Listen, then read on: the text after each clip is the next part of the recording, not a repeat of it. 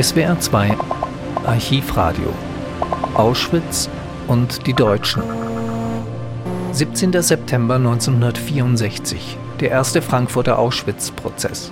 Am 20. Dezember 1963 begann in Frankfurter Römer der größte Strafprozess der deutschen Nachkriegsgeschichte. Angeklagt waren 23 Mitglieder der Lagermannschaft im ehemaligen Vernichtungslager Auschwitz. Initiiert wurde dieser erste Auschwitz-Prozess vom hessischen Generalstaatsanwalt Fritz Bauer. Ausgangspunkt waren aufgetauchte Erschießungslisten, die Bauer zugespielt worden waren. Wir hören einen gut einstündigen Mitschnitt aus einer Vernehmung von Mitgliedern der Fahrbereitschaft. Auf den Webseiten des Fritz Bauer Instituts finden sich zahlreiche weitere Mitschnitte vom Eröffnungsbeschluss bis zur Urteilsbegründung. Der Prozess dauerte fast zwei Jahre. Die folgende Aufnahme ist ein Dreivierteljahr nach Prozessbeginn entstanden, am 17. September 1964. Länge eine Stunde zehn Minuten.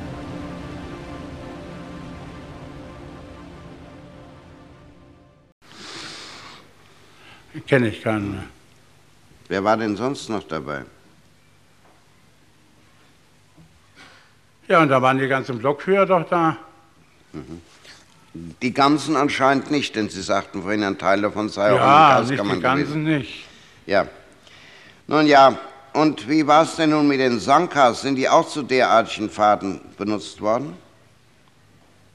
Ja, wenn jemand krank, äh, gebrechlich war und krank. Ich meine jetzt zu den Fahrten von der Rampe in die Gaskammer. Nein, da ist mir nichts von bekannt. Wissen Sie, ob überhaupt da Sankas hingeschickt worden sind? Ja, Warum? ja, für Kranke.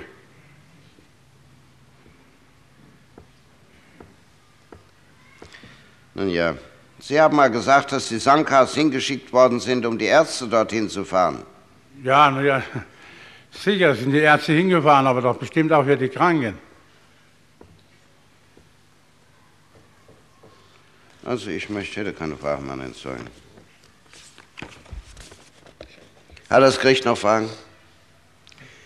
Herr Staatsanwalt, Herr Siewald, ich mache Sie nochmals auf die äh, Wahrheitspflicht aufmerksam, wie das der Herr Vorsitzende schon getan hat. Das, was Sie hier erzählen, mag zum Teil nach meiner Auffassung wahr sein. Sie verschweigen uns aber Wesentliches. Das ist meine Ja, ich Auffassung. weiß nicht, was soll ich das werde ich? Ihnen jetzt gleich sagen. Äh, Herr Siewald, Sie haben sich bei der Vernehmung durch den Untersuchungsrichter ganz klar dahin ausgedrückt, dass es grundsätzlich der Adjutant war, der die Fahrbefehle unterschrieben hat und der die Fahrbefehle mündlich erteilt hat. Wollen Sie davon heute abgehen? Nein, das war bei der ersten Weil Sie heute dauernd vom Kommandanten sprechen, Herr, Herr Siewald, das ist Ihnen ganz klar und Sie, äh, es ist mir auch ganz klar, warum Sie das tun. Also wollen Sie uns bitte eine ganz klare Auskunft geben. War es grundsätzlich der Adjutant, der sich um die Fahrbereitschaft zu kümmern hatte? Und die war, nein, das war der Kommandant. So, und wer unterschrieb die Fahrbefehle grundsätzlich? Wenn der Kommandant war, hat der Kommandant unterschrieben und wenn er nicht da war, der Adjutant. Das ist aber völlig anders, als Sie das vor dem Untersuchungsrichter dargestellt haben, Herr Siebald.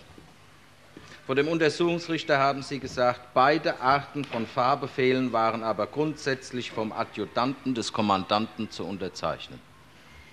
Wie kommt es, dass das heute auf einmal anders ist? Erklären Sie mir das mal. Das habe ich damals schon bei dem Untersuchungsrichter beim zweiten Mal gesagt, da habe ich verkehrt verstanden. Das verstehe ich nicht, wie man da etwas verkehrt verstehen kann. Ja, weil mir wurde nur da vorgelegt, ob die Fahrbefehle für das Lager unterschrieben, alle im Allgemeinen für eins. Und das war es ja nicht. Und deswegen habe ich das so gesagt. Nein, Herr Siebald, das ist etwas ganz anderes und Sie wissen das ganz genau. Und ich will Ihnen nun Folgendes sagen. Wir haben hier den Herrn Heger, von dem Sie gesprochen haben, vernommen, ja?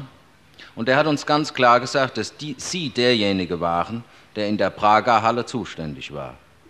Für die Reparatur, ja. Nein, nicht für die Reparatur, sondern Sie waren praktisch der Herr Wiegand in der Prager Halle. Nein.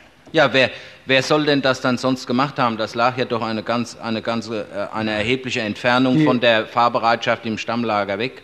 Das wurde ja durch ein Telefon gemacht. Ja, und wer Ich hat denn war- in der Prager Halle das Telefon abgenommen? Das möchte ich jetzt von Ihnen wissen. Da war Gar da, Hoffmann war da, die nahmen sie ab. Und Sie? Ich war in der Werkstatt, ich nahm auch ein Telefongespräch ab. So, und von wem kamen denn die Telefongespräche? Wenn ich am Telefon war, kriegte ich vorne von der Fahrbereitschaft. Bitte? Von der Fahrbereitschaft? Die Fahrbereitschaft kann doch nicht telefonieren. Nun nennen Sie doch mal Namen, Herr Siebald. Wer hat denn telefoniert? Wir kriegten Befehl von der Fahrbereitschaft vorne. Von irgendeinem Häftling, der dort arbeitet, nein, oder was? Nein, nein. Na, von wem denn? Ja, da hat Wiegand angerufen. Oder Heger hat angerufen, wenn was war. Ja. Und wie ist denn der, äh, Herr, Herr Siebald, der, die Lastkraftwagen, zumindest ab 1943, waren die Lastkraftwagen, die die Transporte zur Gaskammer durchgeführt haben in der Prager Halle und nicht vorne. Ist das richtig? Die waren in der Prager Halle, ja. Ja. Nun mussten die doch wissen, wenn sie eingesetzt werden sollten. Das war der Unterscharfier Vollrat. Der hat den Einsatz der LKW gehabt. Ja, und woher wusste der? Der kriegte ja, der war ja den ganzen Tag draußen, der kriegte ja am Tag schon Bescheid. Von wem und wo?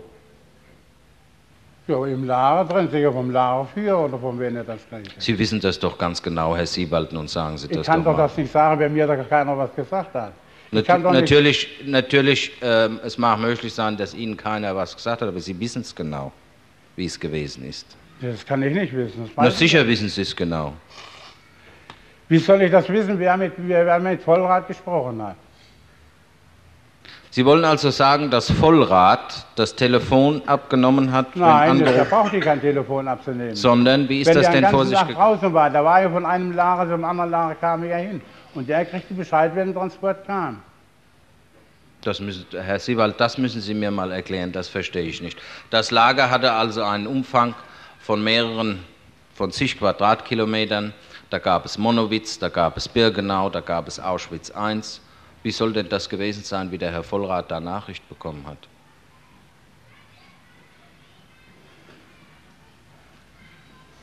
Der einfachste Weg ist doch, wäre doch der gewesen, dass von der Kommandantur oder von wem auch immer das Telefon in Betrieb gesetzt worden ist, was in der Prager Halle stand und das gesagt worden ist, dann und dann wird ein Transport erwartet, so und so viele LKWs raus, oder?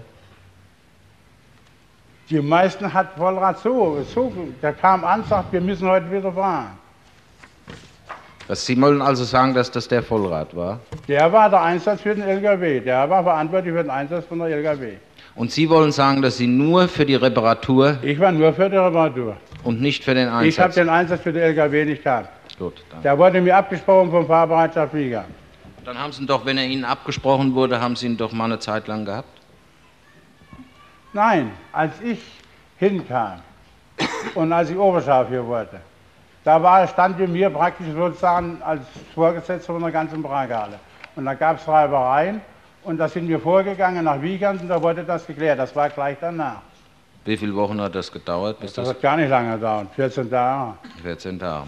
Das war sofort, sofort war Und das. damit wollen Sie also sagen, dass das der Vollrat gemacht hat? Er wollte doch den Einsatz haben. Er wollte den Einsatz Ja. haben, der Vollrat. Ja.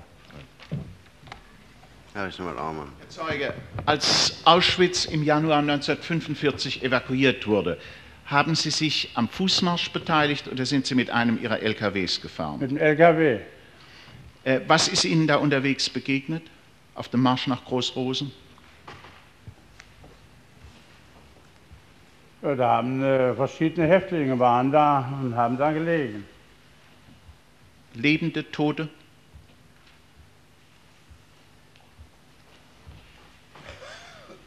Herr Zeuge, das wissen Sie doch ganz genau. Ja, ich bin hier vorbeigefahren, ob die lebend oder tot waren. Ich meine, da sind sie, sind sie tot gewesen. Das weiß ich nun auch nicht. Waren das Häftlinge, die erschossen waren? Das konnte ich nicht sehen. Ähm, haben Sie von einem Befehl gewusst, dass Häftlinge, die nicht weiter können, erschossen werden sollen? Nein, den Befehl habe ich nicht gewusst. Herr Zeuge, ich muss Ihnen vorhalten, dass Sie früher Folgendes gesagt haben. Wir begaben uns zunächst nach Großrosen. Unterwegs haben wir Häftlingskolonnen passiert, die den Weg nach Großrosen zu Fuß zurücklegten. Es ist mir aufgefallen, dass am Straßenrand tote Häftlinge lagen. Diese waren erschossen worden, weil sie nicht mehr wegfähig waren. Wollen Sie das heute nicht mehr wahrhaben? Ja, das wird wohl wahr sein. Aber ich habe ja Würden nicht Sie ins gesehen. Mikrofon sprechen, damit wir das auch hören? Ja? Das wird wohl wahr sein, aber ich habe doch das nicht gesehen. Was haben Sie nicht gesehen? dass sie erschossen wurden.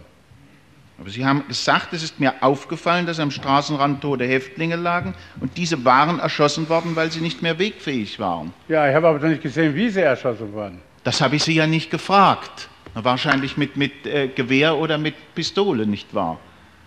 Sondern die Tatsache, dass Häftlinge, die nicht mehr laufen konnten, erschossen wurden, die haben Sie damals klar und eindeutig bestätigt. Ja, aber ich habe doch nicht gesehen, wie sie erschossen wurden. Ich war doch nicht dabei. Ich gebe es auf, danke. Ja. Herr Zeuge, Herr Zeuge, hat man von irgendeiner Seite auf Sie eingewirkt, in Ihrer Aussage zurückzuhalten? Nein, Nein. niemand.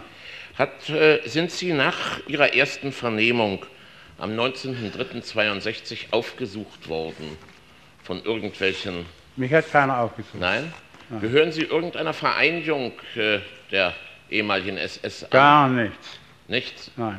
Sie, äh, das, was Sie hier äh, dem Gericht dargelegt haben, ist Ihre freie und unbeeinflusste Darlegung. Ja, ja? so viel mir alles bekannt ist, was ich weiß, was ich in Aha. Erinnerung habe, ja. Sagen Sie, Herr Zeuge, haben Sie eigentlich damals Zuwendungen bekommen, extra Zuwendungen, als Sie diese Fahrt zu den Gasbunkern, als Sie die Opfer zu den Gasbunkern gefahren hatten? Ich habe keine Zuwendung gekriegt, überhaupt nicht. Keine Sonderzuwendungen bekommen. Haben Sie, äh, was war denn das für ein LKW? Waren das Kippwagen? Nein, gewöhnliche Lastwagen. Gewöhnliche LKWs. Wie stiegen denn die Leute runter? Da war eine Brüche hinten hoch.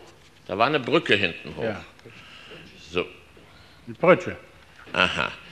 Sagen Sie, äh, Herr Zeuge, erinnern Sie sich an einen Nachteinsatz Ihrer LKWs, der, also der LKWs Ihrer Abteilung, die blutbeschmiert zurückkamen, woraufhin dann eine sofortige Sperre einsetzte, dass die in der Prager Halle beschäftigten äh, Häftlinge nicht heraus durften? Können Sie sich an diesen Vorgang erinnern? Das weiß ich nicht. Sagen Sie, Herr Zeuge, kennen Sie, können Sie sich erinnern an einen Häftling Kühne, der als Vorarbeiter bei Ihnen in der Prager Halle gearbeitet hat? Kühne, war das ein Pole? Nee, das war kein Pole. Das war ein Reichsdeutscher gewesen. Das war ein ganz echter, waschechter Berliner, der in Magdeburg geboren ist. Alle waschecht. Nicht alle. Na, nur überlegen Sie mal.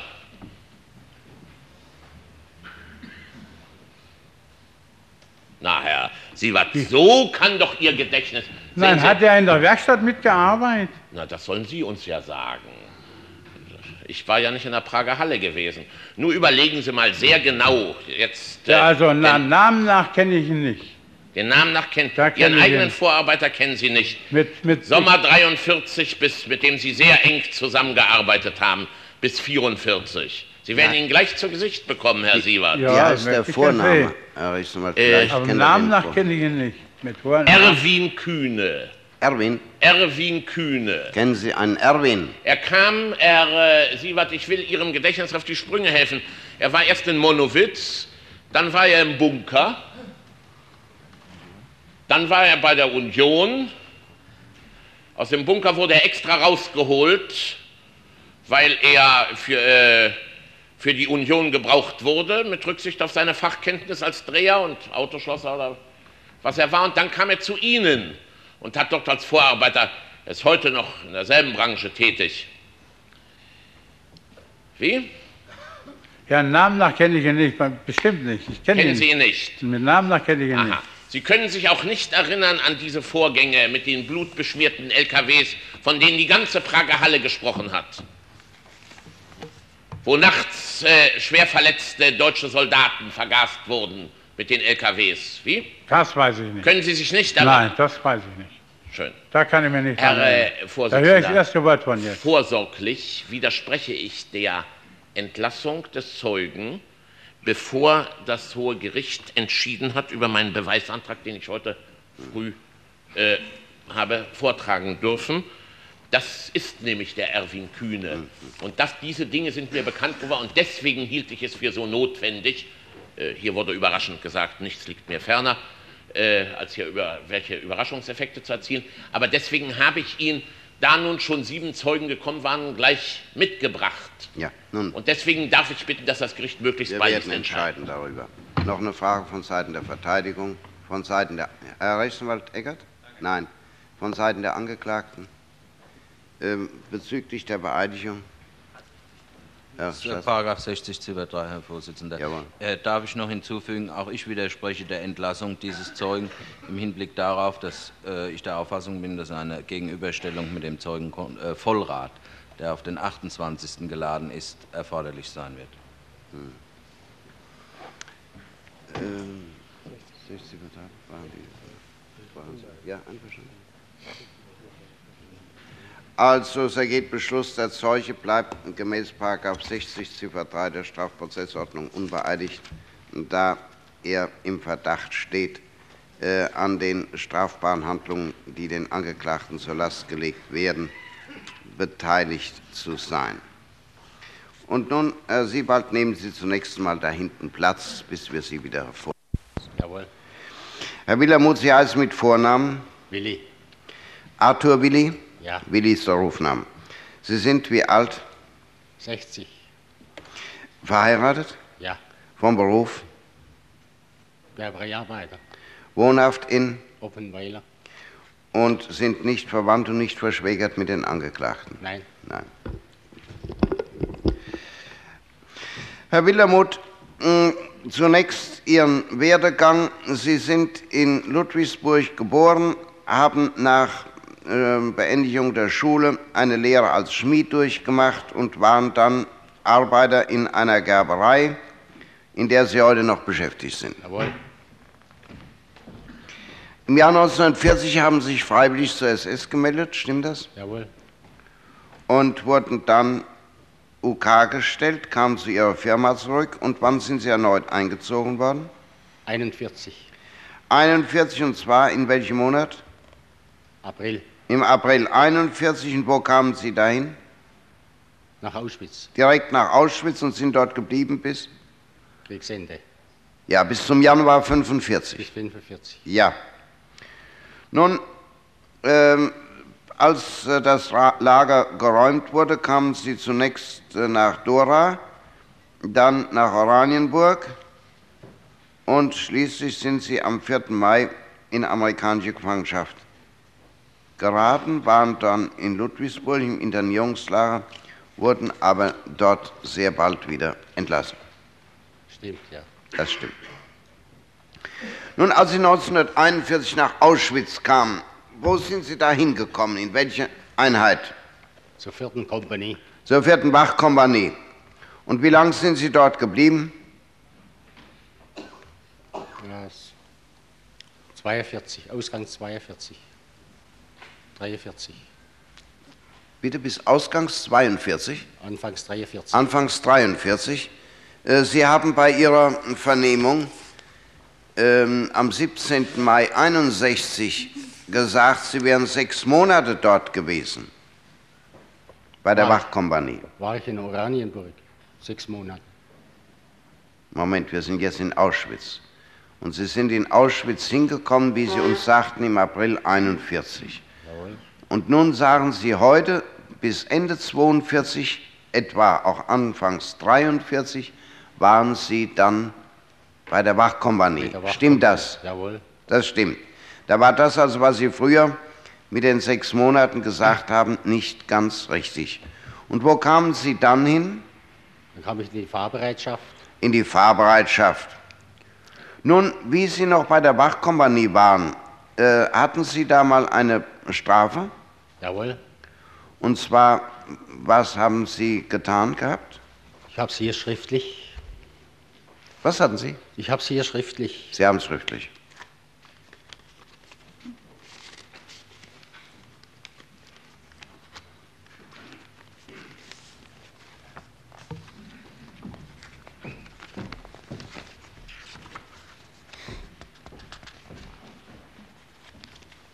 Dankeschön. Obersturmführer und Kompaniechef. Wer war der Obersturmführer und Kompaniechef? Kolmar? Kolmar. Kolmar. Also da ist ein Schreiben an den Schützen Wildermuth. Ich bestrafe Sie gemäß DBO für den mobilen Zustand, Paragraph 8 Absatz C Ziffer 4 mit 10 Tagen geschärften Arrest und anschließend sechs Wochen Ausgangssperre, weil Sie trotz wiederholt ausdrücklicher Wachbelehrung am 2.10.41 Ihren Posten beim Kommando Schulz verlassen haben. In Dwory, Gleisbau. Begründung. Sie waren am 2.10.41 beim Kommando Schulz, Gleisbau, Dwory als Posten eingestellt. Um die laufenden Arbeiten fortsetzen zu können, wurden Sie von einem Zivilarbeiter beauftragt, das Gleis Maß in der nahegelegenen Schmiede durch einen Häftling holen zu lassen. Statt das fragliche Gleis Maß in der Schmiedewerkstätte zu holen und sofort zu ihrer Arbeitsstelle zurückzukehren, sind Sie mit dem Häftling in die Ortschaft Worry gegangen und haben in seinem Beisein oder und haben in ihrem Beisein, heißt es aber, den Häftling Lebensmittel von der Zivilbevölkerung entgegennehmen lassen. Sie selbst haben sich Eier angeblich für einen kranken SS-Kameraden gegen Bezahlung besorgt. Erst nach Erledigung dieser ihrer pflichtverletzenden Handlung haben sie sich mit dem Häftling zu ihrem Arbeitsplatz zurückbegeben.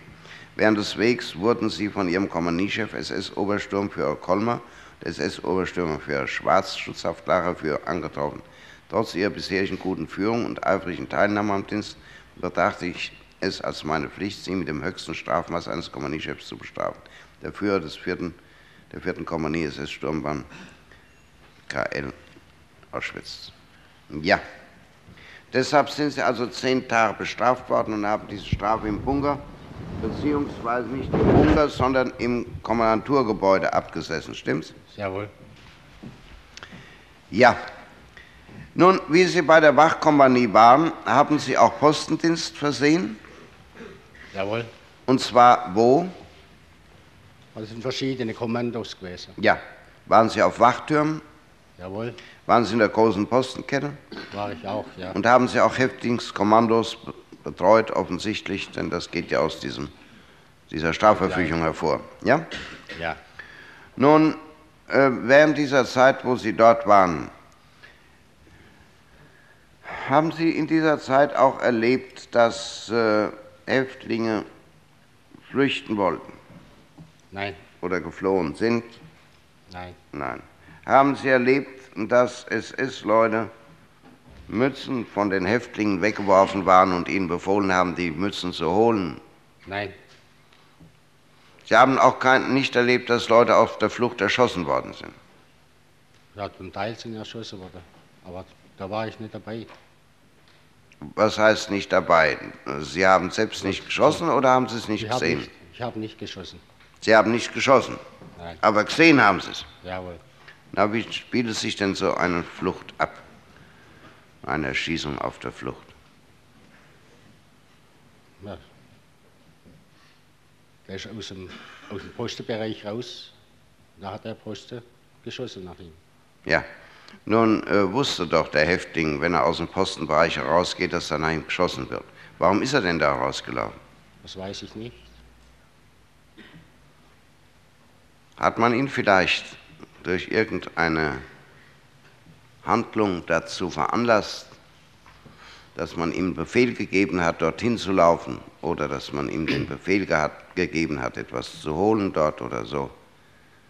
Oder ist er von freien Stücken dorthin gelaufen? Das kann ich nicht sagen. Ich War der Mann in Ihrem Kommando, der da hinausgelaufen ist?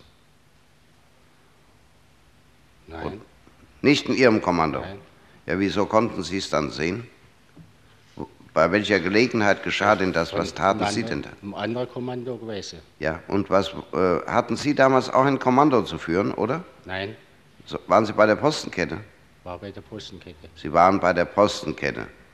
Und da lief einer heraus. Und warum haben Sie nicht geschossen?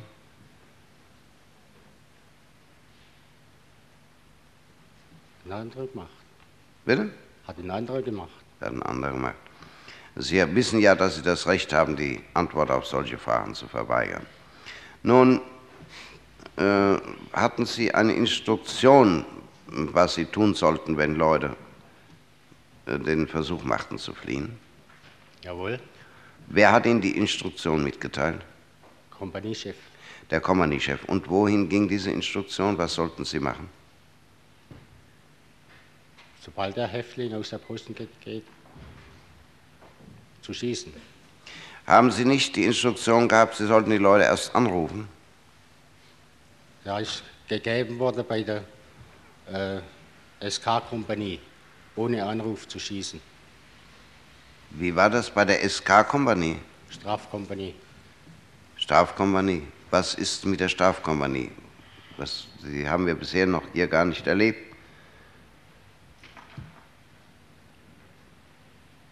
Sie waren doch bei der Postenkette, nicht? Bei der großen Postenkette. Und innerhalb der großen Postenkette waren doch allerhand Leute. Da waren Leute von der Strafkompanie, Leute von, der, von dem Block 1, 2, 3 und so weiter und so weiter. Und die Leute wurden dann mit Kommandos hinausgeführt. Und nun will ich wissen, was Sie für eine Instruktion hatten. Ob die Instruktion dahin ging, die Leute erst anzurufen oder ob sie nicht anzurufen brauchten, sondern gleich schießen konnten.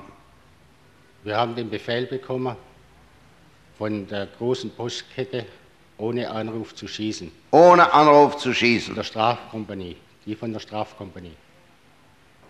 Die Häftlinge. Auf die Häftlinge, die von Die der Häftlinge, Strafkompanie ja, kamen. Jawohl.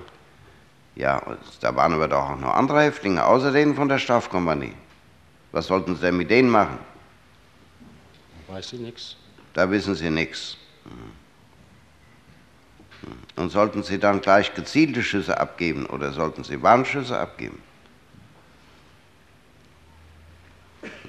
Also kurz und gut, Sie haben zwar gesehen, dass andere in solchen Fällen geschossen haben.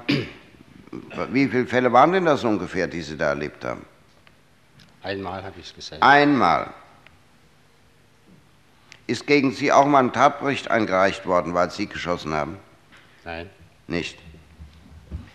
Wissen Sie, ob ein SS-Mann, oder haben Sie das gesagt bekommen, der einen Häftling auf der Flucht erschossen hat, eine Sondervergünstigung bekam, zum Beispiel einen Tag Urlaub oder so etwas?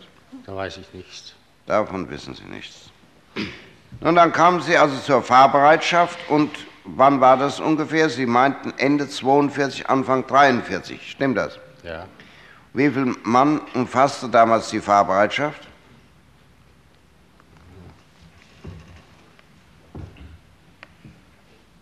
Kann ich kein genaues Bild geben. Nun, also auf die Zahl genau will ich das nicht wissen. Ich habe gesagt, ungefähr, Sie haben mal gesagt, ungefähr 20 Mann stark wäre sie gewesen. So ungefähr, ja. Und wie viele Fahrzeuge?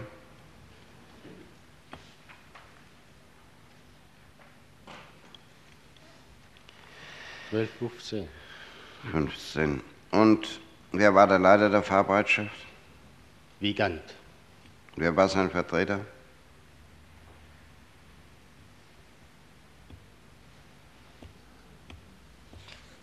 Heger. Heger. Und was haben Sie gefahren? Zuerst habe ich ein MAN bekommen. Was haben Sie bekommen? Ein MAN. Ein MAN, ja. Und wie lange haben Sie ihn gefahren? Mit dem bin ich nicht lang gefahren, habe ich gleich einen Unfall gehabt. Ich verstehe kein Wort. Was? Mit dem Wagen bin ich nicht lang gefahren, habe ich gleich einen Unfall gehabt. Bis Sie einen Unfall hatten. Was haben Sie dann Da ist der bekommen? Wagen entzogen worden. Was haben Sie dann bekommen? Dann habe ich ein anderes Fahrzeug bekommen. Ja, was zum Beispiel? Ein amerikanisches Fahrzeug. Ein amerikanisches Fahrzeug. Und äh, wie lange haben Sie LKW gefahren? Bis zum Schluss? Bis zum Schluss. Nicht ganz Ja. bis zum Schluss, bis 44. Bis 44. Ausgangs 44. Und was war dann? Dann war ich so dort. Bitte? Dann war ich so dort. In der Prager Halle. Da waren Sie so dort. In der Prager Halle. Ja. Was verstehe ich unter so dort? Sind Sie da Ja. spazieren gegangen oder Ab und was? zu habe ich mal wieder ein Fahrzeug bekommen zu fahren. Und im Übrigen habe ich nichts zu haben Sie nichts getan. Es scheint mir alles sehr glaubhaft. Nun weiter. Ähm, wo war denn die Prager Halle? Außerhalb vom Lager. Sie haben mal gesagt, in der Nähe des Bahnhofs. Jawohl, in der Nähe vom Bahnhof. Ja. Nun ja, ich glaube, wir können von Ihnen nicht viel hören. Waren Sie einmal eingesetzt zum Abholen von Menschen, die mit einem Transport angekommen waren in Auschwitz? Jawohl. Erzählen Sie, wer Ihnen den Befehl gegeben hat und wo der Befehl herkam und was Sie dann gemacht haben, wie der Befehl lautete. Ja, es ist gesagt worden, es ist ein Transport eingelaufen, alle fahren raus. Sie müssen ein bisschen lauter sprechen nach dem Mikrofon und ein bisschen deutlicher, damit wir das auch verstehen können. Es ist gesagt worden. Von wem ist gesagt worden? Vom Fahrer vom Dienst ist gesagt worden, Transport ist eingelaufen, alle fahren raus. Jawohl, der Fahrer vom Dienst, wer war das damals? Verschiedene gewesen. Verschiedene. Waren Sie mehrmals dorthin gefahren? Ja, so drei, vier Mal. Drei, vier Mal. Hm, Da waren Sie damals in der Prager Halle, ja? Nein, da war ich noch in, innerhalb von der Prager Halle. Wo waren Sie? Da waren Sie noch nicht? äh? In der Prager Halle war ich doch noch nicht. Nein, sondern wo waren Sie? Innerhalb von der Fahrbereitschaft. Innerhalb der Fahrbereitschaft. Standen damals die LKWs noch nicht in der Prager Halle? Nein, Aha. Und der Fahrer vom Dienst, der bekam den Auftrag. Von wem bekam er denn den Auftrag? da kam telefonisch durch, von wem weiß ich auch nicht. Wissen Sie nicht. Alle Fahrer raus. Wie viele sind da in Bewegung gesetzt worden? Sämtliche immer einfahren. Ja, wie viel waren das? Sechs Stück. Sechs. Warum muss man immer bei Ihnen zwei- und dreimal fahren? Sechs MAN-Fahrzeuge sind in Bewegung gesetzt worden. Damals waren Sie auch dabei. Jawohl. Waren diese Waren überhaupt nur für Häftlingstransporte eingeteilt? Diese Wagen waren für die Häftlingtransporte eingeteilt. Bitte wie? Die sechs Wagen waren dazu eingeteilt worden. Ja. Vielleicht kann der Zeuge seinen Stuhl etwas näher an den Ja. Tisch heranstellen. Immer noch näher heran, damit wir etwas von Ihnen hören. Es geht mir ja nicht allein so, wie ich hier höre, nicht, sondern die anderen Prozessbeteiligten verstehen Sie auch schlecht. Sie müssen sich schon ein bisschen anstrengen hier, da kann ich Ihnen nun gar nicht helfen. Waren die sechs MAN-Fahrzeuge laufend eingeteilt für Transport von ankommenden Häftlingen in die Gaskammer? Solange die, da die Transporte eingelaufen sind, sind sie einsatzbereit gewesen. Und sonst haben sie andere Sachen gefahren. Und was haben Sie zum Beispiel gefahren? Holz und Kartoffeln, Gemüse und Sachen. Nun, äh, Sie waren etwa viermal, sagten Sie, eingesetzt zu solchen Fahrten. Jawohl. Bei Ihrer Vernehmung am 17. Mai 1961 haben Sie diese vier Fahrten auf eine einzige Fahrt heruntergeschraubt. Aber heute glauben Sie sich an vier Fahrten erinnern zu können.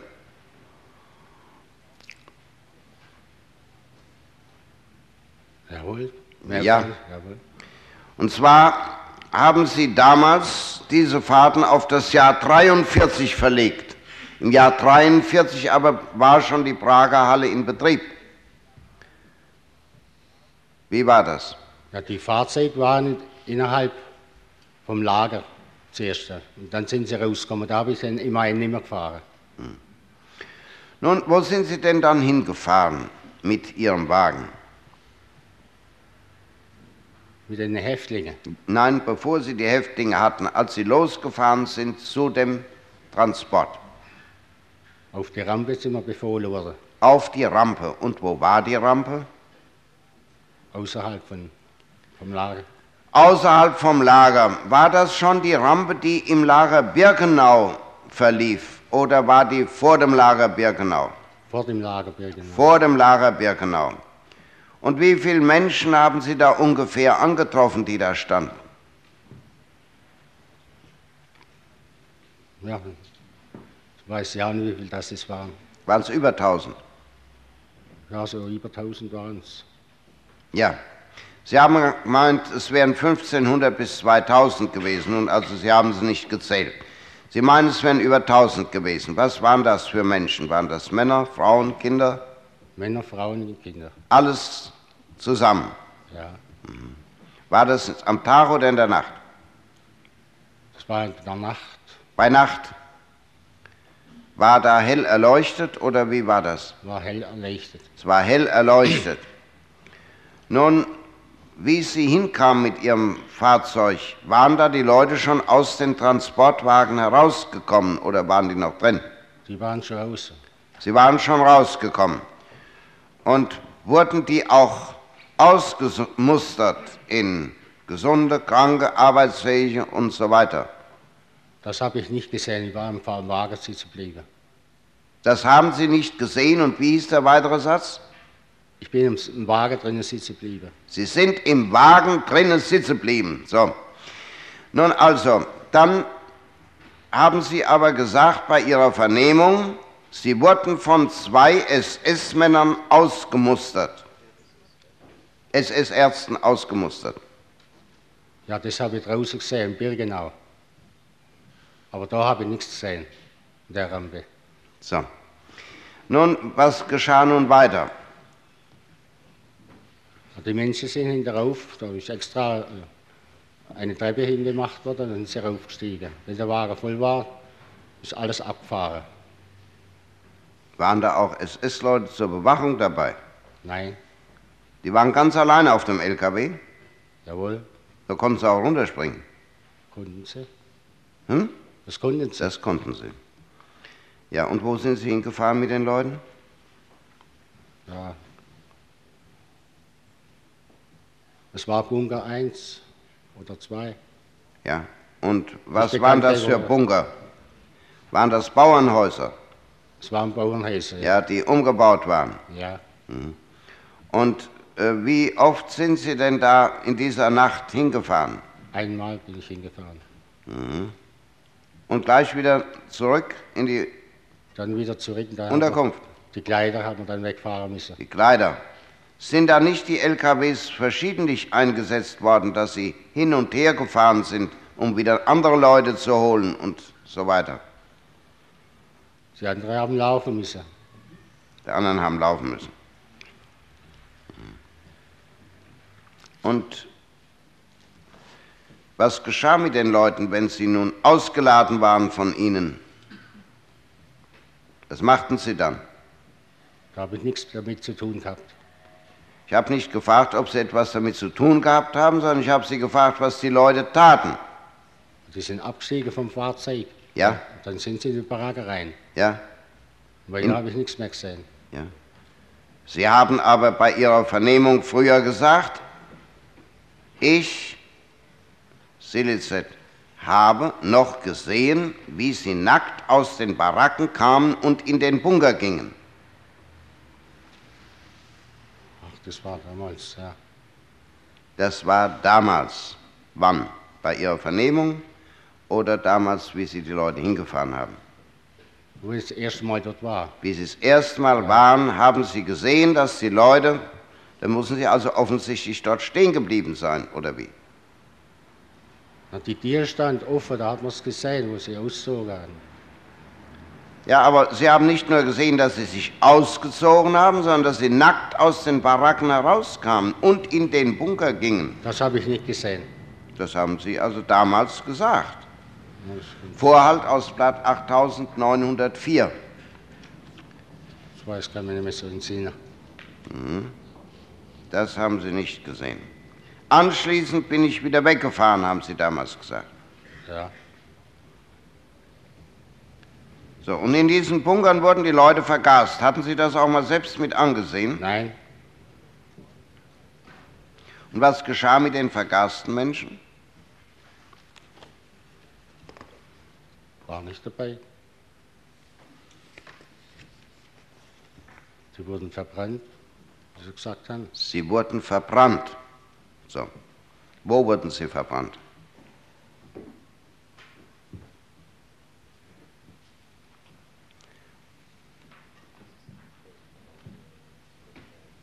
An, Ort, an Ort und Stelle wurden sie verbrannt. Ist es richtig, dass Gräben gezogen wurden und die Leute dort reingelegt wurden? Das habe ich nicht gesehen. Oder Gruben? Das habe ich nicht gesehen. Wie kommen Sie dann dazu zu sagen, die Leichen wurden in unmittelbarer Nähe der Bunker in Gruben verbrannt? Ich habe die Gruben selbst gesehen. Sie war etwa 15 Meter lang und 2 Meter breit. Haben Sie gesagt, im Jahr 1961 am 17. Mai. Und heute sagen Sie, ich habe überhaupt keine Gruben gesehen. Ich kann Ihnen gleich noch weiter sagen, warum Weiß- Sie die weiß- gesehen haben. Weiß ich gar nicht mehr. Weiß ich nicht mehr. Herr Zeuge, ich mache Sie darauf aufmerksam, wenn Sie nachher auch jedenfalls nicht beeidigt werden, ist auch eine uneidliche, falsche Aussage vor Gericht strafbar. Ich habe es Ihnen vorhin schon gesagt. Ich weiß auch, warum Sie die Gruben gesehen haben. Es geht nämlich weiter in diesem Protokoll. Ich wurde durch den fürchterlichen Gestank angelockt und habe mir dabei die Verbrennungen ansehen können. Es war schon Nacht und das Feuer war schon fast am Verlöschen. Ich konnte aber noch das aufgeplatzte Fleisch sehen. Das haben Sie all vergessen. Das habe ich nicht gesagt. Sie heißen doch Wildermuth, wenn ich nicht irre. Das heißt Wildermuth, ja. Da weiß ich nichts davon. Willi Wildermuth hat hier die Seite, jede Seite unterschrieben. Der zweite Satz lautet, es war das Entsetzlichste, was ich je in meinem Leben gesehen habe. Ja. Ja. Ich kann mir tatsächlich nicht mehr entsinnen, ob ich das gesagt habe. Ich habe mir dies auch nur einige Sekunden angesehen, da ich den Anblick nicht länger ertragen konnte.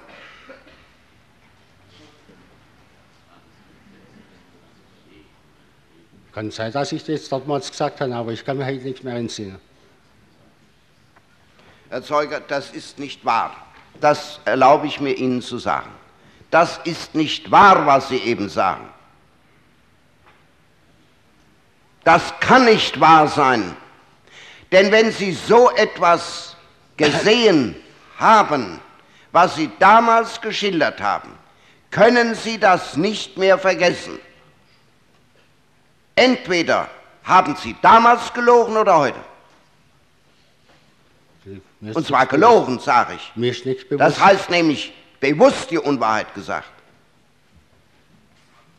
Mit so Sachen kann man nicht spaßen. Da kann man sich nicht irren, Herr Zeuge. Das äh, gefällt mir nicht, was Sie da hier machen. Das kann ich Ihnen nur sagen.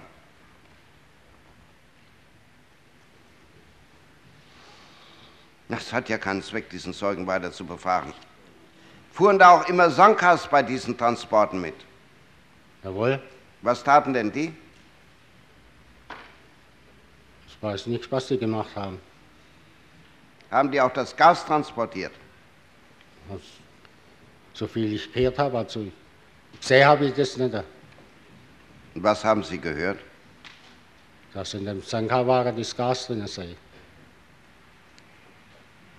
Sie müssen ein bisschen deutlicher sprechen und versuchen, einmal etwas Hochdeutsch zu sprechen, damit wir das auch verstehen können. Man hat, wieso wissen Sie, dass man Gas damit geführt hat? Man hat, So ist gesagt worden, dass da Gas drin ist. so ist gesagt worden, dass da Gas drin wäre. Von wem ist das gesagt worden?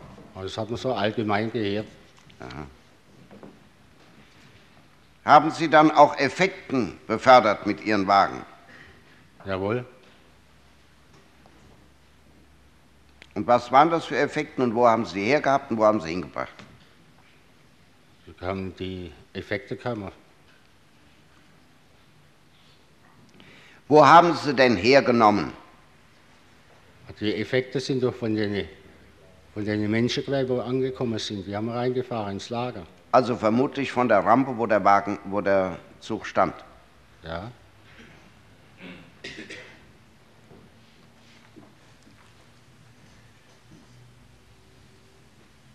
Haben Sie gesehen, wie Menschen an der Rampe ausgemustert worden sind, nämlich eingeteilt worden sind in arbeitsfähige und nicht arbeitsfähige? Der Rampe habe ich das nicht gesehen. Nein. Sie haben allerdings damals bei Ihrer Vernehmung gesagt, bei den Transporten habe ich gesehen, wie die Menschen gemustert worden sind. Dies wurde jeweils von SS-Ärzten durchgeführt, die mir namentlich jedoch nicht mehr bekannt sind. Das war in Birkenau. In Birkenau habe ich das gesehen. Ich möchte eine Pause einlegen von 20 Minuten. Auch noch bei den Transporten in Birkenau, wie Sie uns vorhin sagten. Jawohl. Und haben von dort auch Menschen weggefahren. Nein, von dort aus nicht. Sondern was haben Sie dort gemacht? Da habe ich die Verpflegung gefahren. In Birkenau. Jawohl. Und waren Sie auch auf der Rampe in Birkenau? Jawohl. Was haben Sie denn auf der Rampe getan? Ich habe warten müssen, bis der Wagen entladen wurde, wo die Verpflegung, also Kartoffel, Fleisch und so Sachen, Konserve. Hm. Waren Sie auch auf der Rampe, wenn Häftlinge ankamen? In Birkenau. Da war ich im Fahrzeug, ja. Der Transport war schon da. Ja. Haben Sie dort gesehen, wie Leute ausgemustert worden sind? Das habe ich gesehen, ja. Und wer hat das gemacht? Weiß nicht, den Arzt. Bitte? Den Arzt kenne ich nicht. Es war ein Arzt. Ja, Den Arzt kennen Sie nicht. nein. War außer dem Arzt noch mehr, mh, waren da noch mehr Angehörige der SS dort? Ja, da sind viele rumgelaufen. Ja? Aber was die mit zu tun gehabt haben, das weiß ich nicht. Ich bin im Wissen Fahrzeug gesessen. Waren auch die Blockführer da? Jawohl. Ja. Und äh, glauben Sie, dass die eingesetzt waren, diese Blockführer dort? Weiß ich nicht. Sie haben es aber mal angenommen. Und zwar haben Sie einen ganz bestimmten Anhaltspunkt dafür angegeben, warum Sie das angenommen haben. Sie haben mal gesagt, 8906, Sie haben auch gesagt, ich nehme an, dass auch die Blockführer eingesetzt waren oder wurden, da diese größtenteils mit Stöcken umhergingen. Stimmt das? Ja, das stimmt. Haben Sie von diesen Blockführern welche gekannt? Nein,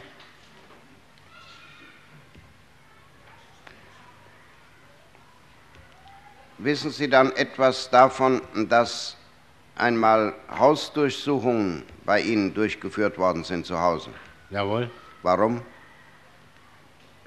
Ja, die haben vermutet, die hätten irgendwelche Sachen mit angeeignet. Sie hätten sich Sachen angeeignet. Ja, Ist da auch was herausgekommen bei dieser Untersuchung? nein, Bei Ihnen nicht, vielleicht Nein. bei einem anderen.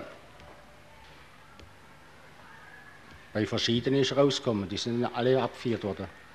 Was ist mit denen geworden? Die sind abgeführt worden. Abgeführt worden, ja? Können Sie sich an den Albert Diesel noch erinnern? Jawohl. Was ist mit dem geschehen? Ich war dortmals war ich nicht da, da war ich in Russland mit dem Fahrzeug. Und wo ich wieder zurückgekommen bin, dann hat es geheißen, Albert Diesel ist auch verhaftet worden. Ja? Und wo ist er hingekommen? Ja, Sie sagen, er sei nach Matzkau gekommen. Nach Matzkau in das Straflager. Haben Sie auch mal erlebt, dass das kleine Krematorium abgebrannt ist? Oder eine Baracke bei dem kleinen Krematorium?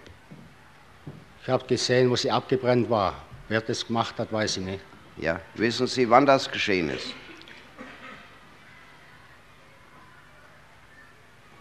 Weiß nicht mehr recht. Ist das 43 oder 44 gewesen? Was war denn in dieser Baracke drin?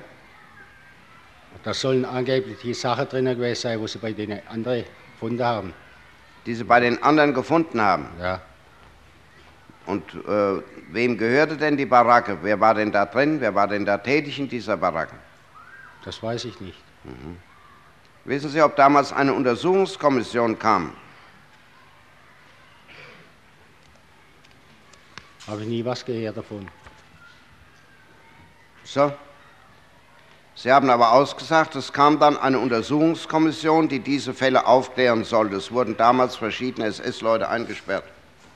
Ja, das sind eingesperrt worden, aber die Untersuchungskommando da war, das weiß ich nicht. Und wer hat die Fahrbefehle ausgestellt für die Fahrten außerhalb des Lagers? Das weiß ich nicht. Nein? Ja, die Fahrten nach äh, außerhalb, Ja, nach Katowice, nach Breslau, die Ja. wurden von der, von der Kommandantur ausgestellt. ja. Und wer hat die unterschrieben? Ja, Sie, ich weiß nicht, sind Sie von der, vom äh, Adjutanten unterschrieben gewesen oder waren Sie vom, vom Lagerkommandant unterschrieben? Ich habe keine Fragen mehr an Zeugen. Fragen der Staatsanwaltschaft? Sie sagten, dass Sie auf der Rampe waren mit dem Wagen in Birkenau, um Lebensmittel abzuholen, ja? Ja, Waren das Lebensmittel, die in den Häftlingstransporten mitgebracht wurden? jawohl. Wo haben Sie die denn hingefahren? Die sind nach Lager 1 gekommen, nach Auschwitz.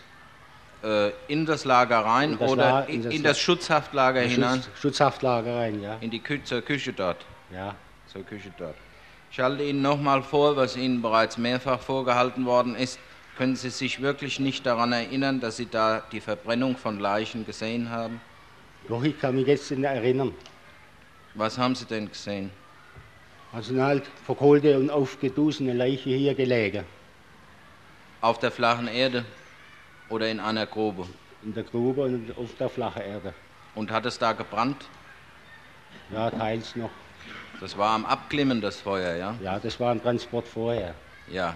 Und waren diese, äh, war diese äh, Verbrennung, diese Verbrennung, war das in der Nähe des Bunkers? Das war in der Nähe des Bunkers, ja. Ja, und Herr Zeuge, verzeihen Sie einen Moment, Herr Erster Staatsanwalt. Warum haben Sie mir das vorhin nicht gesagt, wie ich Sie gefragt habe? Ich bin nicht gleich mitgekommen mit dieser Frage. Herr Zeuge, ich habe Sie gefragt. Der eine äh, Vertreter der Nebenklage hat Sie gefragt. Wir haben Ihnen wörtlich vorgelesen, was Sie damals ausgesagt haben. Da haben Sie gesagt, ich kann mich daran nicht erinnern. Das war doch unwahr, nicht, was Sie gesagt Ja, haben? das war unwahr, weil ich jetzt in dem Moment ist mir eingefallen, dass ich das tatsächlich gesehen habe. Aber nicht bewusst habe ich das ausgesagt. Naja, Herr Zeuge. Herr Erster Staatsanwalt. Herr Zeuge, wie lange sind Sie seinerzeit äh, von dem Kriminalbeamten vernommen worden? Etwa. Vom ersten Ja. 1961, war so circa drei Stunden. drei Stunden. Waren Sie damals gesund oder waren Sie krank? Ich habe ein Magengeschwür gehabt. Damals bei Ihrer Vernehmung. Jawohl. Was ist in der Zwischenzeit mit diesem Magengeschwür geworden? Ich habe es immer noch. Haben es immer noch. Ja. Wie macht sich das bemerkbar? Kopfschmerzen durch das Magengeschwür? Na, das weniger schlapp halt und müde. Schlappheit. Ja, Waren Sie damals, Sie haben ja jede Seite der damaligen Vernehmung unterschrieben. jawohl. Waren Sie, wollen Sie behaupten, dass Sie damals auch schlapp gewesen wären? Na, das will ich gar nicht sagen, aber Magenleiden bin ich. Magenleid. Jawohl. Herr Zeuge, sind in der Zwischenzeit, das heißt also zwischen 1961 und 1964, haben Sie irgendwelchen Kontakt mit früheren SS-Angehörigen gehabt? Jawohl. Mit wem? Mit Fritz Gahl. Hatten Sie auch vor 1961, vor Ihrer Vernehmung, durfte die Polizei bereits mit diesem SS-Angehörigen Kontakt nach dem Kriege? Jawohl. Wann? Ja, Ich will anders fragen. Wann haben Sie denn nach 1945 den ersten Kontakt mit äh, dem SS-Angehörigen gar aufgenommen? Oder er mit Ihnen? das kann ich nicht mehr genau sagen. Etwa? Es sind zwei oder drei Jahre gewesen. Nach dem Krieg? Ach, 48 bin ich erst gekommen, 48. Kann 50 gewesen, 41. Gut. Und wie oft haben Sie sich mit ihm getroffen? Ich war zweimal bei ihm Wo? in äh, Hardexen. Ja, und er? Und er war auch bei mir. Wann war, haben Sie das letzte Mal äh, vor 1961 vor Ihrer Vernehmung mit ihm? Da war er bei mir Wann? 1961 oder 62. Bei der Vernehmung oder an, zur Nein, Zeit nein. der Vernehmung oder unmittelbar hinterher oder vorher? Das weiß ich nicht mehr genau. Haben Sie auch über den Inhalt Ihrer Vernehmung mit Gar gesprochen? Nein, Sie wollen also behaupten, haben Sie nach der Vernehmung 1961 sich noch mit Gar getroffen? jawohl. Da wollen Sie jetzt behaupten, dass Sie, wenn Sie einen alten SS-Angehörigen treffen und Sie sind drei Stunden, ich glaube sieben Schreibmaschinenseiten lang vernommen worden, dass Sie dann mit diesen alten SS-Angehörigen über diese Vernehmung im Aufwärtsprozess, über den ja nun allmählich die halbe Welt äh, Kenntnis hat, nicht gesprochen haben? Wir haben weiter nichts gesprochen. Wir Worüber haben, haben Sie denn dann gesprochen? wie es geht und Über das Wetter? Ja, im Allgemeinen, aber über das haben wir nicht gesprochen. Über das Aufsichtsverfahren haben Sie nicht gesprochen. Hat ganz selten, so wenig. Ganz selten. Ja, was, was haben wir halt geschwätzt? Haben Sie außer, was haben wir halt geschwätzt, ja. Was haben Sie außer, 19, äh, außer dem äh, SS-Angehörigen Gar, haben Sie noch andere Verbindungen gehabt mit früheren SS-Angehörigen? Ja, ich habe einmal geschrieben an, an Bick. Wann?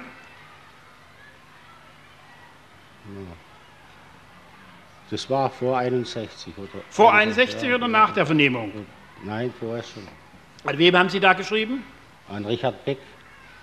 Und weshalb haben Sie an ihn geschrieben? Beck, ja? Sie, Richard Beck. Ja, da waren, da waren wir beisammen bei mir, der Gar und Holze. Wer ist, Herr Hol wer ist Holzer? Die waren bei mir. Wer? Also äh, Gar und? Gar und Holze. Holze war auch ja, bei Ihnen. Ja. Und da haben Sie an Beck geschrieben? Und dann haben wir eine Karte geschrieben. Und haben eine Sie mit, Ansichtskarte. Haben Sie mit ihm mal gesprochen, mit Beck? Ja, wir waren. Voriges Jahr waren wir dort. Voriges Jahr. Ja. Voriges Jahr, das war also 1963. Haben Sie da über den Inhalt Ihrer Vernehmung gesprochen? Ja, wir haben halt darüber gesprochen, über das von Auschwitz, ne, dass mhm. er hoffentlich als Zeuge geladen wird. Warum hoffentlich als Zeuge? Also, so hat er gesagt, der Richard Beck. Hm? Hierher. Hm. Warum, das weiß ich nicht. Also jetzt haben wir Herrn Böck, Herrn Gar und Herrn Holzer. Ja. Was haben Sie denn, wann sind Sie denn das letzte Mal mit Holzer zusammen gewesen?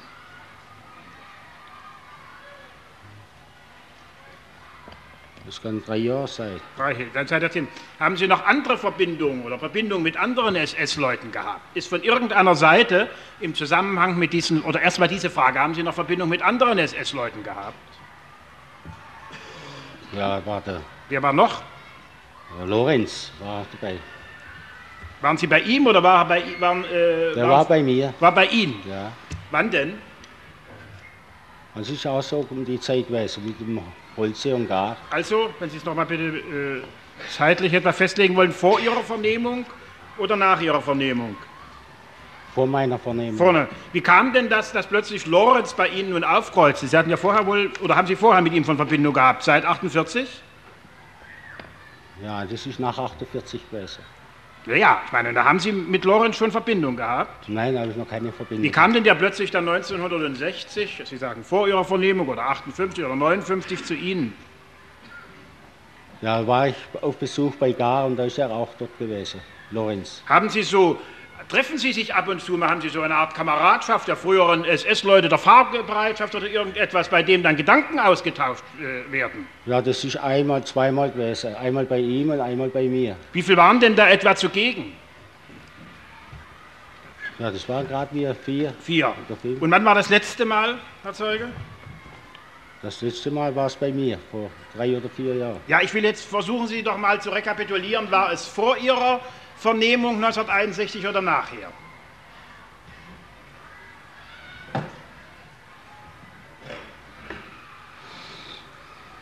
Sie haben ja einen Anhaltspunkt insofern, als wenn da plötzlich vier alte SS-Leute, wie Sie sagen, frühere SS-Leute aus der Fahrbereitschaft zusammenkommen. Dann werden Sie sich ja entsinnen können, ob Sie bei diesem letzten Zusammentreffen sich nun über Ihre Vernehmung oder die Vernehmung anderer, die eben. Nein, da, da ist da nichts gewesen. Nein, das war nicht. Was, was, was, was war da nicht? Ich will ja erst mal wissen, ob Sie anhand dieser Tatsache jetzt rekapitulieren können, sich erinnern können, ob es vor 61, vor Ihrer Vernehmung war oder nachher. Herr Zeuge, das ist ja nun eine Tatsache, die nicht ohne Interesse für Sie sein musste. Was hat der Holze gesagt? Ist er vernommen worden? Was hat er gesagt? Was hat der Lorenz äh, gesagt? Was hat der äh, Gar gesagt? Nein, da, da, da waren wir noch nicht beieinander, nein. Da, da war noch keine Vernehmung. War noch keine Vernehmung. Nein. Gehören Sie der HIAG an? Wissen Sie, was die HIAG ist? Nein. Ein Zusammenschluss früherer SS-Angehöriger, die vorgibt, soziale Belange zu verfolgen und die also Kameradschaftstreffen und ähnliche Dinge veranstaltet. Gehören Sie dieser Vereinigung? Haben Sie seit 1945 bzw. 1948 an einem SS-Treffen mal teilgenommen, also an derartigen Kameradschaftstreffen teilgenommen? Nein. Nicht. Sie haben vier Namen genannt. Sind noch weitere frühere SS-Leute, mit denen Sie in Verbindung stehen?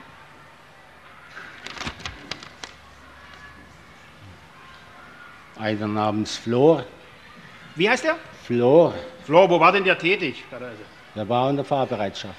Die ersten vier genannten waren doch auch in der Fahrbereitschaft. Jawohl. Also haben wir jetzt schon fünf, mit Ihnen sechs, die früher in der Fahrbereitschaft tätig waren und die sich also jetzt in den letzten Jahren, beziehungsweise in den Nachkriegsjahren getroffen haben. Wo sind Sie denn mit Flor zusammen gewesen?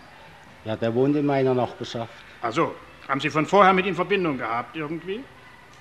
Und der hat mir geschrieben, wo er von Gefangenschaft gekommen ist, ob er zu mir kommen kann. Der hat keine Heimat mehr, er ist von Jugoslawien. Und da habe ich geschrieben, er soll mal kommen. Herr Zeuge, bitte äh, überlegen Sie sich die Antwort auf meine folgende Frage recht genau. Hat einer dieser von Ihnen bislang genannten fünf SS-Angehörigen etwas über den Inhalt seiner Vernehmung im Rahmen des Auschwitz-Verfahrens zu Ihnen gesagt oder geschrieben? Dortmals noch nicht. Bitte? Dortmals noch nicht. Ich verstehe das zweite Wort nicht. Dort? Damals, Damals noch damals nicht. noch nicht. Nein. Später, Später, ja. also nach Ihrem Zusammentreffen. Ja, wo das Ja. zweite Mal beieinander Und in welchem Umfang hat man Sie denn dann von der, äh, von der Aussage dieser SS-Angehörigen unterrichtet? Hat man Ihnen geschrieben, was man gesagt hat? Nein. Ja, was denn dann? Sie haben doch eben gesagt, später hat man Sie von der Aussage dieser SS-Leute, haben die SS-Leute Ihnen geschrieben oder gesagt, dass Sie ausgesagt haben hier im Verfahren?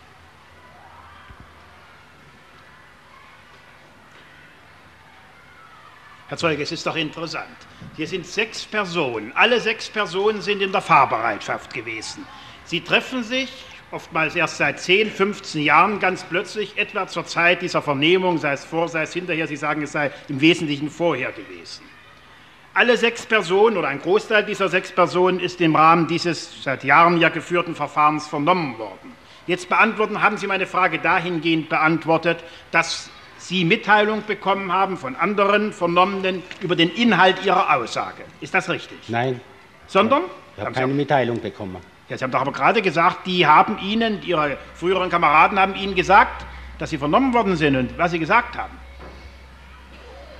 Nein, da war nichts. Nichts. Haben Sie das, was Sie 1961 gesagt haben, anderen SS-Angehörigen mitgeteilt?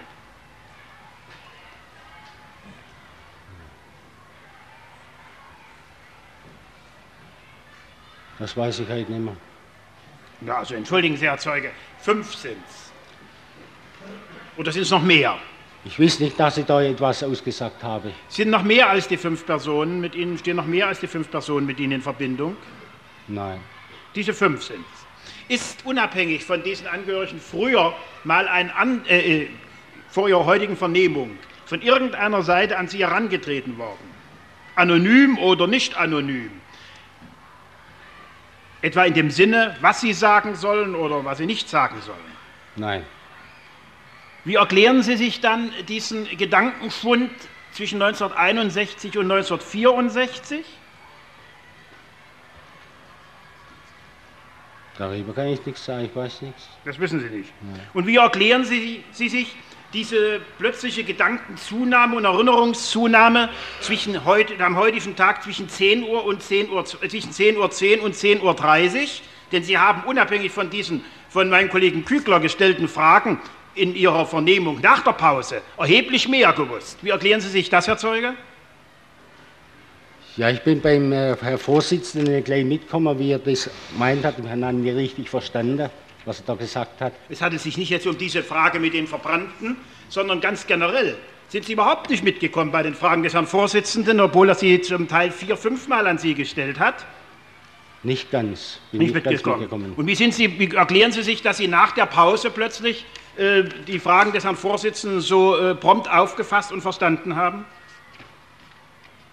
Das ist mir so, so allmählich einkommen, ja, das habe ich gesagt. Sie saßen doch erst wenige Minuten, bis Sie sich weggesetzt haben mit dem anderen Zeugen dort zusammen. Worüber haben Sie sich unterhalten in dieser, in dieser Frühstückspause? In dieser Ja. Pause? Wir haben uns weiter nichts hier unterhalten. Bitte? Wir haben uns weiter nichts unterhalten. Haben die also still nebeneinander gesessen und nichts gesagt? Ich habe nicht viel gesagt. Und das wenige, was Sie gesagt haben? Das weiß ich jetzt tatsächlich nicht mehr, was ich gesagt Herr habe. Zeuge, das ist 20 Minuten, drei, 30 Minuten her. Wollen Sie jetzt sagen, dass Sie nicht mehr wissen, was Sie in diesen zwei, drei Minuten für Worte mit dem Zeugen Siebald gewechselt haben, der da vorne sitzt? Die waren belanglos. Aber Was, verstehen was, Sie unter belanglos, Herr Zeuge? Was für Sie belanglos sein kann, ist möglicherweise in dem Verfahren von großem Belang. Ich weiß nicht mehr, was ich gesagt habe, so war ich hier sitze. Sind Sie irgendwann in einer äh, untersucht worden, irgendwie, dass Sie äh, nervenärztlicher Art oder irgendwie? Wegen besonderes Maß von Vergesslichkeit oder irgendwie haben Sie in diese Richtung mal Schwierigkeiten gehabt? Nein.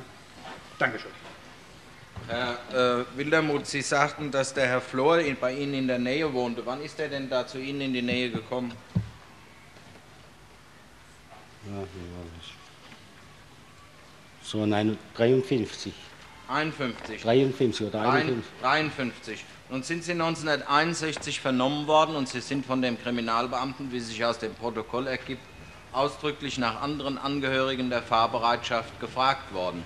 Warum haben Sie da den Herrn Flor, der bei Ihnen in der Nähe wohnte, nicht genannt, während Sie andere, die weiter vom Schuss waren, genannt haben? Ich wollte es sagen, aber dann haben wir es vergessen, es ging auf 12 Uhr. Ich habe da auch nicht mehr dran gedacht. Wir haben nicht bedankt. Ja. Keine Fragen, danke. Ich möchte nur wissen, wann haben Sie den Zeugen Siebald zum letzten Mal gesehen? 45. Seit der Zeit nicht mehr? Nein. Keine Frage mehr. Herr Rechtsanwalt Gerhard. Herr Zeuge, ist es nicht so, dass Sie sich in der Pause eingehend mit Herrn Staatsanwalt Kügle unterhalten haben? Der Herr erste Staatsanwalt Grossmann hat äh, Sie gefragt, was haben Sie denn eigentlich mit Ihren, mit den übrigen Zeugen gesprochen? Da frage ich Sie, ist es nicht vielmehr so, dass Sie sich in der Pause mit Herrn Staatsanwalt Kügle unterhalten haben?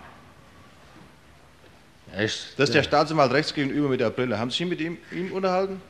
Er ist zu mir hergekommen. Ja gut, das sagen Sie nur ja oder nein. Ich, me- Ja, ich habe mich unterhalten, ja. Ist noch eine Frage von Seiten der Angeklagten oder eine Erklärung abzugeben bezüglich der Beeichung des Zeugen? Werden welche Anträge gestellt? 60 Ziffer 3. Ja. Äh, Wir haben uns bereits besprochen. Es ergeht Beschluss. Mh, Die Beeichung des Zeugen unterbleibt gemäß 60 Ziffer 3 der Strafprozessordnung, da mh, der Verdacht besteht, dass er an den Taten beteiligt ist, die den Angeklagten zur Last gelegt werden. Nehmen Sie bitte da hinten Platz. Auf ein Tonband nehmen zum Zweck der Stützung des Gedächtnisses des Ich bin einverstanden. Einverstanden. Ähm, Wilke, Wilks, äh, Sie äh, sind zunächst äh, im litauischen Heer eingezogen gewesen Ja, und haben dort bis zu Ihrer Umsiedlung im Februar 41 Dienst gemacht. ja. Sie waren dann in einem Umsiedlerlager in Schneidemühlen. Zuerst in Dunska Wolla. Ja. Zuerst Dunska Wolla, dann Deutsch Krone Ja. und dann Schneidemühl. Schneidemühlen. Und in Schneidemühlen wurden Sie gemustert, auf Ja. Wehrtauglichkeit untersucht Jawohl. und sind dann zur Waffen-SS eingezogen worden. Hatten Ja. Sie sich freiwillig Nein, gemeldet? nein. Nein. Und wo kamen Sie hin? Ich kam nach Auschwitz. Nach Auschwitz. Und sind dort geblieben. Und das war also wann? Oktober 1941. Im Oktober 1941. Sie haben mal gesagt am 23. Oktober, aber so auf den Tag kommt das nicht an. Genau weiß ich es nicht Ja, mehr. im Oktober Tag. 41. Bis wann sind Sie dort geblieben? Ja. Bis zur Auflösung des Lagers in Auschwitz. Das war Anfang Januar 45. 45, ja. Dann sind Sie nach Nordhausen, Oranienburg Ja. gekommen und kamen im Mai 45 in amerikanische Gefangenschaft Ja. Und kamen schließlich in ein Internierungslager nach Schleswig-Holstein. Zuerst Hamburg-Neuengamme Ja, und dann nach Schleswig-Holstein. ja. Und dort änderten Sie Ihren Namen Ja, im Dezember 1945. und ähm, haben diesen Namen geführt, bis äh, Sie sich selbst bei der Staatsanwaltschaft in Celle angezeigt haben. Ja. Und Sie sind da auch wegen falscher Namensführung mit 100 Mark Geldstrafe bestraft worden. Ja. Nun, nach Ihrer Entlassung aus der Gefangenschaft waren Sie in verschiedenen Arbeiten tätig und sind schließlich bei der Gemeindeverwaltung in Unterlüss als Verwaltungsangestellter geblieben. Ein Jahr lang. Ein Jahr lang. Nun äh, zur Sache, Herr Zeuge. Sie sind, wie Sie uns sagten, im Oktober 41 nach Auschwitz gekommen und kamen dort zu welcher Kompanie? Zur sechsten Kompanie zur Ausbildung. Zur Ausbildung zur sechsten Kompanie. Und ähm, wie lange waren Sie dabei es ungefähr? war kurze Zeit. äh, Ich kann es nicht genau sagen. Ich ähm, denke, es war äh, bis Anfang äh, Januar.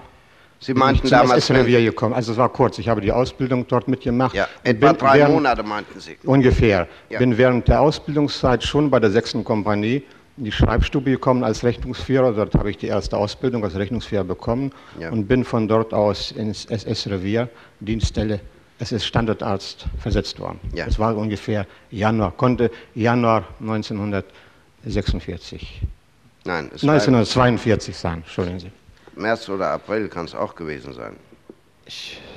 Also ich kann es nicht genau sagen. Ich, Hm. äh, Ja. Jedenfalls Anfang 1900. Und wie Sie die Grundausbildung gemacht haben, hatten Sie da irgendwelche Aufgaben zur Bewachung mit zu übernehmen? Nein, wir hatten noch keine. Ich habe keine gehabt. Ich habe in meiner Ausbildungszeit bin ich sogar als Rechnungsführer schon eingesetzt worden. Äh, wer ist das neben dem Herrn Rechtsanwalt Dr. Eckert? Der Gerichtsreferendar von UKRO, der amtlich bestellte Vertreter des Rechtsanwalts und Notars Ja, Dr. äh, Stolz. Herr Referendar, es ist im Allgemeinen üblich, dass ein äh, Verteidiger, der hier auftritt, sich zunächst im Gericht vorstellt, denn wir können ja nicht wissen, wer Sie sind. Ja? Darf Ja. ich den Kollegen entschuldigen? Ich hatte es vorhin in der Mittagspause. Sie hörten der erste Frankfurter Auschwitz-Prozess. Archiv des Fritz Bauer Instituts, 17. September 1964.